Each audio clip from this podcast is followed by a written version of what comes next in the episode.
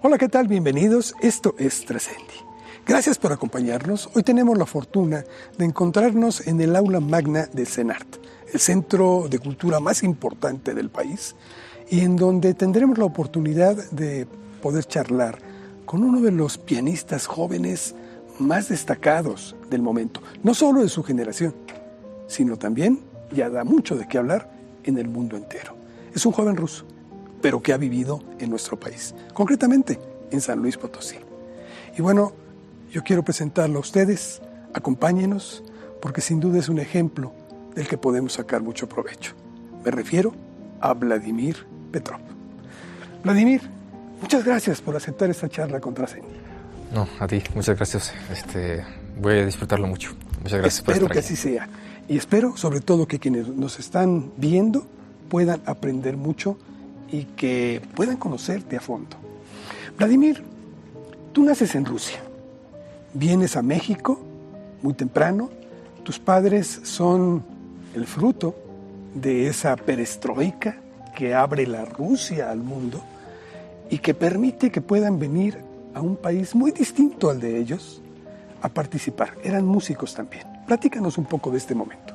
Fue el año 2000, un, uh, un- una época muy turbia para Rusia y cualquier, mucha gente emigraba y uh, mis padres fueron uno de, fue uno de ellos, pero realmente no emigraron este, por, uh, por razones políticas o algo así.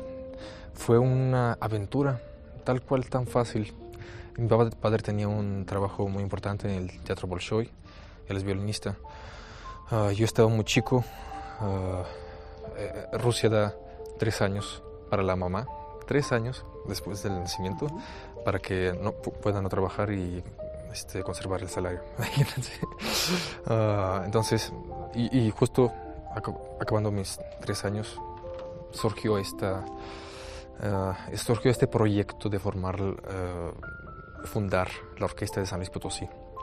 Y el director, que aún sigue, el titular, ah, él tuvo formación en Rusia y sabiendo que es una buena idea, sobre todo en ese entonces, porque mucha gente salía, los músicos son de los mejores del mundo, fue reclutando músicos por, Por todo el mundo. no, básicamente por todos los países de Rusia. Y este, hasta el momento, ah, porque se fueron yendo y viniendo nuevos integrantes, como el 35-40% de la orquesta ah, son, siguen siendo rusos. Ah, así como llegué a los tres años sin hablar bien ruso y sin hablar nada ah, español. Claro. Llegas aquí y fiel a la formación que se tiene en Rusia, y máxime tus padres siendo músicos, te inculcan esto desde muy pequeño. Y empiezas con estudios. Aquí me surge la primera duda. Tu padre violinista, ya nos has dicho, tu madre chelista, y tu pianista. ¿Por qué el piano? Bueno, hablar un poco de que es algo muy, muy, muy cultural en Rusia, que todos tengan una formación ah, musical, aunque sea primaria, allá es todo un sistema. Igual, primer grado, así, a los seis años vas al primer grado de música y llega hasta el onceavo grado, son once años. Y el piano es, el, es la facultad que más este, alumnos tiene por la razón por, por la que uno tiene esa formación, o sea, lo meten a clases no por cuestión profesional para nada, y el piano es mucho más fácil ah, de empezar a tocar. O sea, un, un niño, o sea, puede, o sea, de por sí, Es la base. cualquier persona puede hacer un, o sea, no sé, dar sonidos en el piano. En el violín te tardas semanas y meses para tocar una nota. Entonces, básicamente la mayoría de las personas este, para adentrarse en la música empiezan con el piano. Ah, y es algo muy básico porque hasta los violinistas y todos los instrumentalistas igual tienen la clase de piano. Entonces es un, ah, es un instrumento muy general. Nada más, es, es un- una razón muy simple. Pero ¿Por fue algo que a ti te llenó plenamente y que decidiste dedicarte de lleno a él. Bueno, razoné esa decisión mucho más tarde, porque empecé mis estudios a los cinco años, mm, casi seis. Entonces, a principios fue nada más. Mm, ni siquiera era pasión, ni siquiera. eran clases ah, de una actividad que no me molestaba. Eso depende del maestro, porque la música puede llegar a ser bastante fastidiosa. Es, o sea, para llegar a montar una obra muy fácil a principios te tardas meses y es una obra muy fácil, entonces eso frustra mucho. Depende mucho del maestro, de los padres también, para que apoyen. Estás en un país, estabas en un país, México, en donde no se tiene ese rigor, precisamente por esta materia, por esta arte. Aquí es más bien improvisado, alguien si quiere eh, aprender música es bajo otros cánones, y tú estás aquí hasta los 13 años.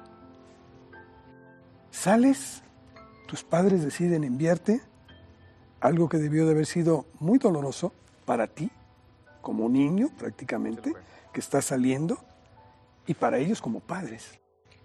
Y te mandan a Rusia, lejanísimo. Me di cuenta ah, de, lo, de lo que he llegado con esta decisión el primer día en el que se fueron mis padres de Rusia. Ellos me fueron a acompañar ah, para vivir con mis abuelos. Menos mal con mis abuelos, pero no tenía ninguna relación con ellos. Era la primera vez que los conocí, esa vez, a los 13 años. Entonces era gente bueno, que me quería mucho, pero extraña para mí. Ah, así que pues, la pasaba llorando básicamente los, los primeros primeras semanas y cada vez que pues, iba de vacaciones dos veces al año a México y cada vez eh, era muy doloroso ah, en la cuestión de la relación con los padres y aparte de mi hermano que, que era muy chico entonces gracias a Dios ah, llegamos a tener una buena relación aunque nos fuimos formando ah, separados tu hermano no, no fue a Rusia eh? No, no. Acaba de entrar a la UNAM para estudiar matemáticas, facultad de ciencias. Pero igual sabe tocar muchos instrumentos, pero no, no quiso dedicarse profesionalmente. Ah, entonces, bueno, el choque cultural fue ah, tan denso ah, porque pues a los 13 años los chicos adolescentes y no quieren y realmente no deben entender ninguna situación. Yo parecía ruso, entonces me trataban como un ruso, aunque no entendían ni el humor, no sabían ni el nivel, no, o sea, no sabía, o sea, hablaba el ruso básico, no sabía leer, escribir, entonces batallé muchísimo. Además del solfeo, armonía y todas esas materias que nunca estudié anteriormente. Pero además llevabas una desventaja todavía más grande como bien lo dices, en Rusia primaria la música se incorpora a la educación, a la educación formal. Aquí no. Tú llegas allá y tienes que competir con niños que tienen ya una tradición personal que tú careces. ¿Cómo fue este encuentro? Desde el primer día empecé a tomar clases eh, particulares con una maestra muy, muy buena con la que estuve básicamente los dos años uh, uh, que estudié en Chelyabinsk, en las montañas orales, antes de irme a Moscú, uh, en el que seguí batallando mucho porque la competencia era tremenda. Estudiaba tanto, me asustaba más que nadie de todos los compañeros. Y aún así, reprobé el último examen de solfeo. Aunque ya era muy avanzado, pero no lo suficiente para competir con ellos. Ah, no, alcancé, aún así, con tanto esfuerzo, al nivel de ellos. Del piano, pues eh, yo estudiaba desde chico, entonces al llegar a, Rusia yo tenía el nivel hasta muy rápido empecé a avanzar y eh, llegar más lejos que ellos. Pero en todas las materias estaba por debajo y era una presión tremenda porque tenía que estudiar mucho. Llegaba a estudiar en el piano, solo en el piano, 8 o 10 horas. Y además de eso tenía que gastar mucho más tiempo de lo que debería y de lo que gastaban mis eh, compañeros en tareas. Porque para hacer una tarea necesitaba mucho más tiempo. Y había muchas tareas, que, o sea, química, física, todo eso, en ruso. es que mucha gente no entiende, pero para dedicarte a esto es como si fueras un atleta de alto rendimiento. Son muchas las horas que tienes que dedicarle. Normalmente, ¿cuántas le dedicabas y ahora cuántas dedicas a esto? Antes de ir a Rusia le dedicaba dos horas como máximo. no tenía ninguna presión por el programa escolar ah, musical, no tenía escuela, solo tenía clases particulares y ninguna otra materia. Entonces nos adaptábamos al... el maestro se adaptaba a mi nivel y no me forzaba ni nada. Estudiaba dos horas. en Rusia me empezaron a presionar muchísimo.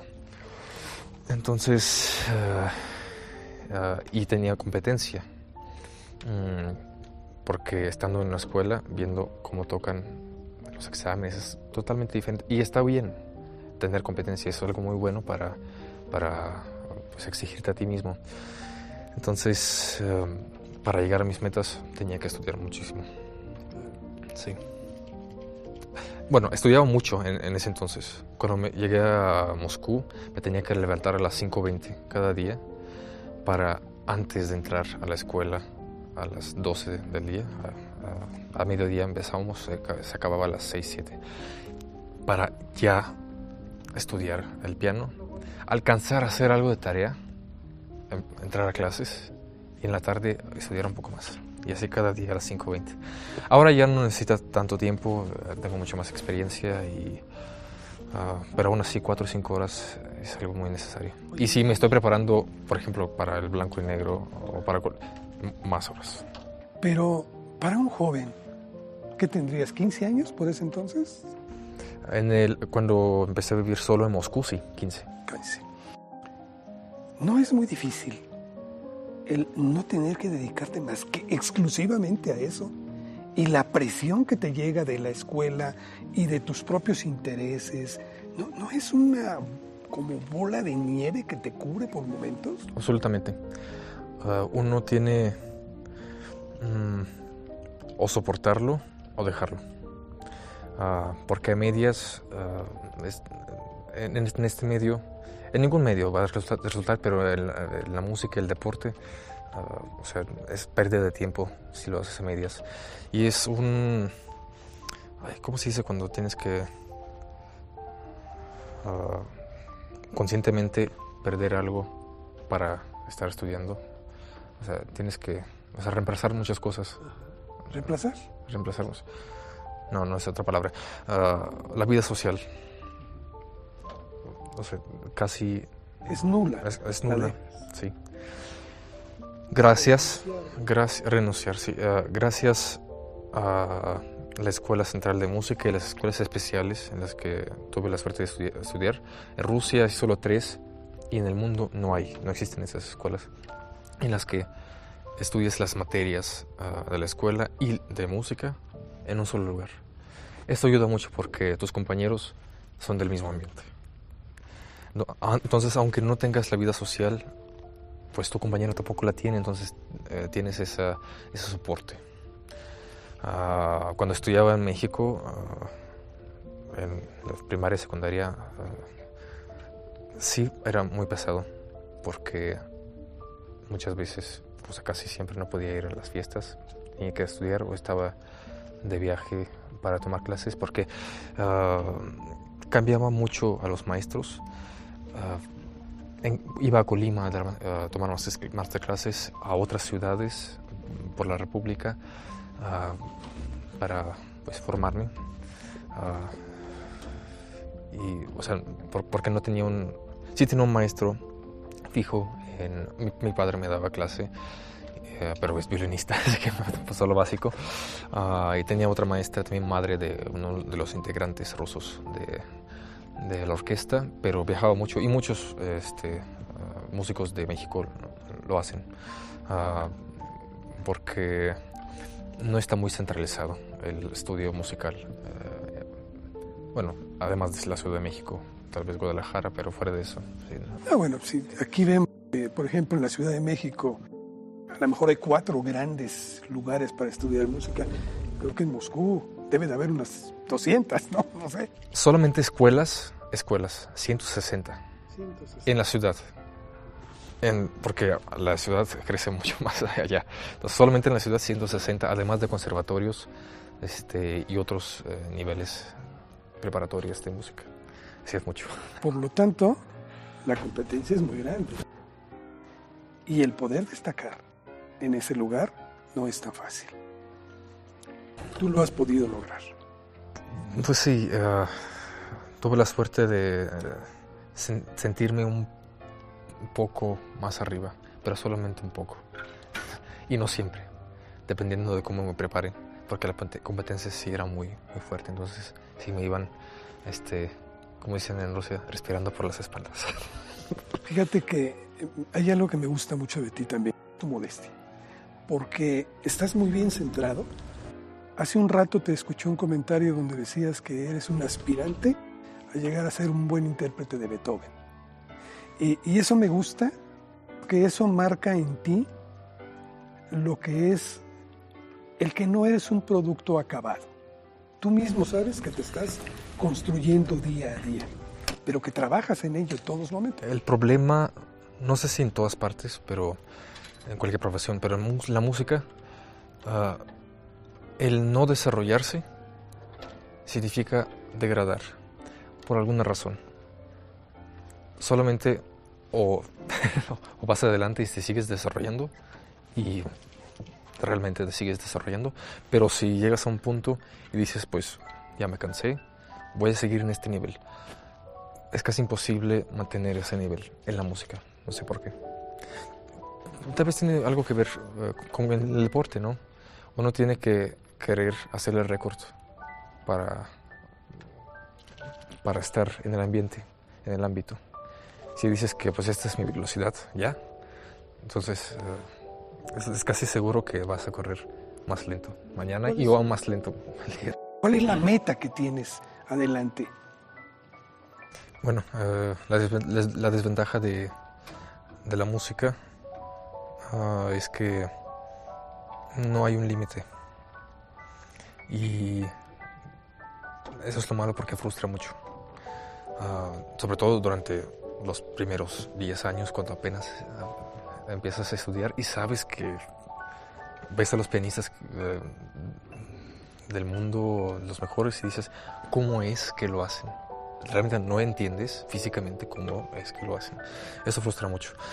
Y cuando llegas a ese punto, llegas a entender que puedes llegar igual, o sea, pasar lo mismo, pero uh, después de este nivel. Es difícil, pero, pero la música ayuda porque uh, pues consuela y uh, no me imagino a una persona vivir sin música. No, no, no solo clásica. La música es, vida. Mm. Te cambia la concepción de vida, el sentido de la vida misma. Es, es algo muy mágico porque de repente, uh, no sé, prendes una canción, o sea, estás en un humor, prendes una canción favorita o eh, en la calle eh, escuchas una canción, cambia por completamente todo lo que estás viendo, todos los problemas. Este, el, el, poder de la música es infinito. Entonces, uh, cuando, o sea, si, si, sientes ese poder, entonces uh, vale la pena soportar todo ese sacrificio. Pero si uh, a los 17, 18 años, 19, o cuando o sea, la, la persona quiere dedicarse a audicionar a, a, la universidad y realmente no siente eso, es, es, mejor no, o sea, no gastar tu propio tiempo.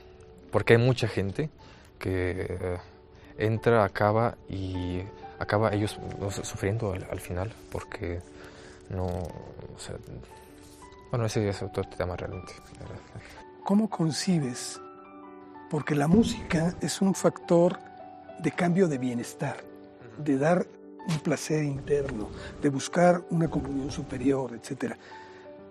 ¿Cómo entiendes un mundo en donde tenemos guerras por todos lados, queremos acabarnos unos a otros? Cuando tú provienes de una escuela como esta, ¿no? Donde la música aporta tanto paz para paz interna. Bueno, la música no siempre trata de, paz. También este, hay obras muy fuertes, filosóficas, pues, pues, son los compositores que transmitían su dolor. Entonces tú igual tienes que vivirlo, o mejor no tocar esa obra específica. Ah, pero al final sí habla de la sabiduría y de, pues, del bien. Hay, hay un, pues, del mal, mal no. bueno, hay obras específicas más teatrales que hablan del diablo y eso, pero es, teatro. Ah, mm. bueno, eh, hay ideas muy importantes que se han aportado, aportado culturales eh, en diferentes países y eh, hay análisis muy importantes que se han hecho, estadísticas, que en una comunidad ah, en la que se invierte en cultura mm, hay menos violencia. Y, no es una matemática. Es, realidad. Eh, y es difícil razonarlo porque pues, cómo una clase de coro en, la escuela puede ayudar a tener menos violencia, ¿verdad? Pero ah, inconscientemente la música nos habla de algo importante. Como yo escuchaba a los seis años ah, una grabación que sigue gustándome mucho de Richter, de, del tercer concierto de Beethoven, yo no entendía de, de qué trataba esa música, para nada, pero sentía que era algo importante y habla de, cosas muy importantes y profundas. Inconscientemente eh, la persona empieza a cambiar, a ser más empática y sensible con el mundo. Entonces, sí es importante. Eh, claro que en el mundo ideal esa cultura tendría que ser de muy buena calidad, pero hasta de, de mala calidad. O sea, una clase sencilla hasta esa clase va a dar impacto inconsciente en, la persona. Vladimir, eres una persona muy joven, con mucho futuro por delante. El talento se desborda en tu persona. Y en este programa acostumbramos a hacer una pregunta que es común a todos nuestros invitados, que es su opinión respecto a trascender.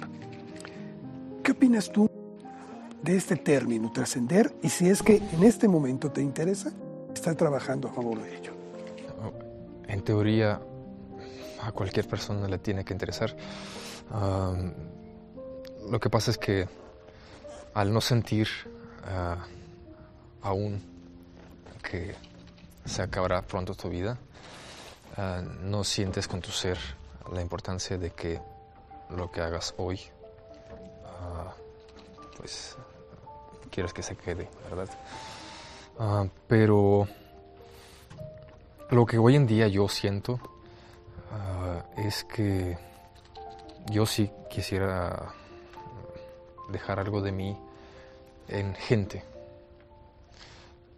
También tengo muchos ah, planes a futuro cercanos y a largo plazo, cosas ya más materiales de, justo para aportar a la cultura de la población. Yo vivo ahora en Morelia. Ah, ya estoy ah, en un proyecto organizando conciertos semanales cada domingo, hasta en mi ausencia. Tengo mi colega que me ayuda. Ah, que bueno, la, la idea es ayudarle a los jóvenes con talento que aún no tienen carrera y mostrarles talento, darles a ellos oportunidad y mostrarles al público esa gente que aún no es famosa ni son estrellas, pero este, están, están en eso. Así que además eh, hay planes materiales, pero eh, con mi ser hoy en día siento que mm, dejar un, algo en gente querida, o sea, esa trascendencia, algo personal. Este, yo estoy eh, un año de casado. Felicidades. pues de esa trascendencia hablo. ¿Mexicana tu esposa? No, rusa. Rusa. Allá nació el romanticismo. Vladimir, de veras te agradecemos mucho. Sé que quedan muchas preguntas en el tintero, Sé que estás preparando por ahí un proyecto para música mexicana que quieres interpretar y estaremos ansiosos de escucharte. Gracias por permitir a la Universidad este, Humanitas tener la oportunidad de estar a través de Trascendi platicando contigo. Creo que eres un ejemplo y te agradezco mucho lo que estás haciendo por la música y por este país en el cual compartimos intereses. Espero no defraudarlos. Gracias. Yo sé que no. Gracias por el talento y seguimos en contacto. Gracias. Y gracias a usted por habernos acompañado. Esto fue Trascendi. Hasta la próxima.